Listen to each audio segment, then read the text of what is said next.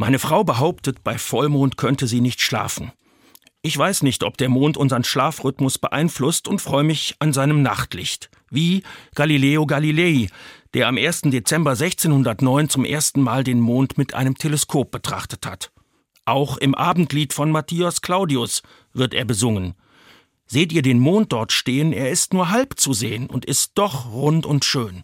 So sind wohl manche Sachen, die wir getrost belachen, weil unsere Augen sie nicht sehen. Ja, nachts sehe ich oft nur halbe Sachen, halbleere Gläser, halbfertige Arbeit. Was bleibt, ist nervöser Halbschlaf ohne Erfrischung für den neuen Tag. Vieles, was nachts halbgar erscheint, ist bei Licht betrachtet rund und schön.